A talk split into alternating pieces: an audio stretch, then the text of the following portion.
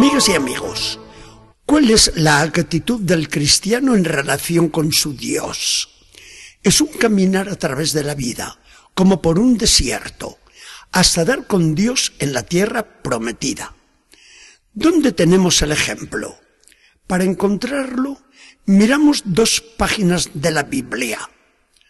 La primera página es la marcha de Israel a través del desierto, cuando sale de Egipto bajo la guía de Moisés, y durante cuarenta años no hace más que rebelarse contra Dios a pesar de tanto beneficio.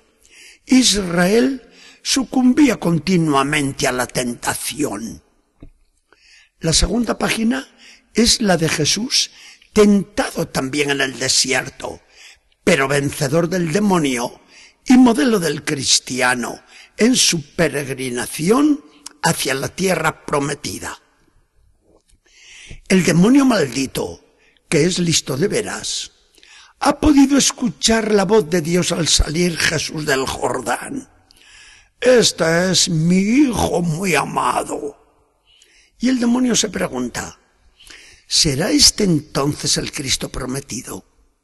Si es así, la cosa empieza mal para mí. Tanta austeridad y pobreza, tanto desapego del mundo, no van bien para mis planes. Con la sensualidad y el orgullo es como arrastro yo a los hombres.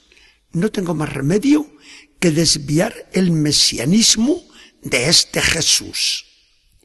Así discurre Satanás y se presenta a Jesús hambriento después de tanta penitencia. ¿Ha podido oír el demonio en el Jordán eso de mi hijo, dicho por Dios? Y empieza con esta expresión. Oye, si tú eres hijo de Dios, di que estas piedras se conviertan en pan.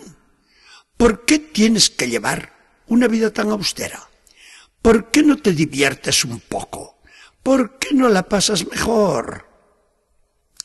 Jesús reconoce al tentador y le responde sereno, no quiero hacer ese milagro. Prefiero fiarme de Dios que me dice, no solo de pan vive el hombre, sino de toda palabra que sale de la boca de Dios. Israel no se fió de Dios en el desierto y gritó desesperado a Moisés hasta que vino el maná. Jesús, al revés, no desconfía y se dice, Dios me ayudará siempre. Nuevo asalto de Satanás que lleva a Jesús en visión hasta la cima del templo de Jerusalén y le invita. Si eres hijo de Dios, tírate de aquí abajo para que todos vean cómo no te pasa nada pues los ángeles te van a recoger con sus manos, y todos admirarán y alabarán a un Mesías tan brillante. La vanidad, la ostentación, el buen nombre, la celebridad, le van muy bien al demonio para cazar almas. Pero Jesús ve la treta del enemigo y le contesta, tentaría a Dios y ponerlo a prueba para que esté a mi servicio, como hicieron nuestros antepasados en el desierto? No quiero hacerlo. No me tiro abajo. Después, el último asalto de Satanás, el más atrevido, descarado y peligroso. Le enseña a Jesús en visión todas las naciones del mundo y le ofrece todo el dinero y todo el poder político. ¿Ves todo esto? Todo es mío y todo te lo doy si caes ante mis pies y me adoras.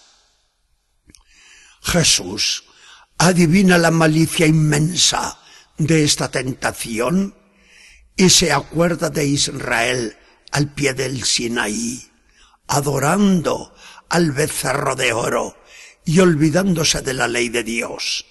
Así que responde esta vez con verdadera energía.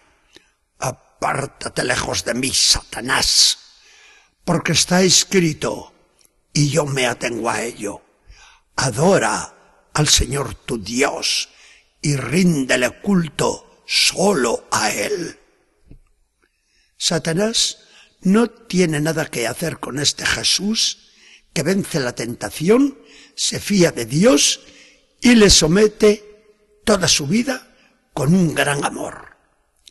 Dios entonces encarga a sus ángeles que lo cuiden siempre con el mayor esmero. Miremos ahora, esta página del Evangelio es una de las más aleccionadoras que leemos en la Iglesia a lo largo de todo el año.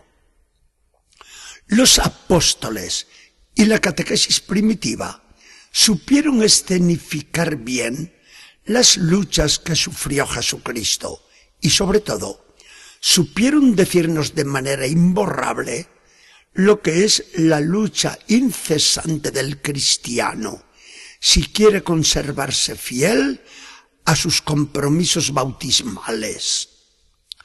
La Iglesia, el nuevo Israel, sale en Jesús victoriosa. La Iglesia, y cada cristiano en particular, adivina la estrategia de Satanás y aprende de Jesús. Placer, no. Ya lo tendré abundante en el cielo. Ahora, deber y austeridad. La cruz de Cristo, participada con una vida esclava de mis compromisos bautismales. Conducta seria, mientras tantos se lanzan por la diversión loca, el disfrute sin control y una vida demasiado alegre. Fama, celebridad, que mi nombre vaya de boca en boca, que todos me alaben, no me interesa ni la vanidad a lo estrellato del cine o de la pasarela, ni la vanidad de presumir de riqueza en la sociedad. Yo, como Jesús, prefiero el camino de la humildad y la sencillez que recorren todos mis hermanos. Dinero, poder político, un magnate de la droga, un grande de la mafia omnipotente, y todo eso pisoteando mi conciencia. Yo no me arrodillo ante el Dios oro y el Dios poder opresor. Yo sí que no paso por estas. Para mí, Dios lo primero. Dios lo más importante. Dios lo único. Dios todo en toda mi vida, en mi oración, en mi trabajo, en mis diversiones juiciosas, en mi relación social. Dios, mi gran preocupación en este mundo y mi gran premio en la tierra prometida. Este es el lenguaje del cristiano. Jesucristo tentado.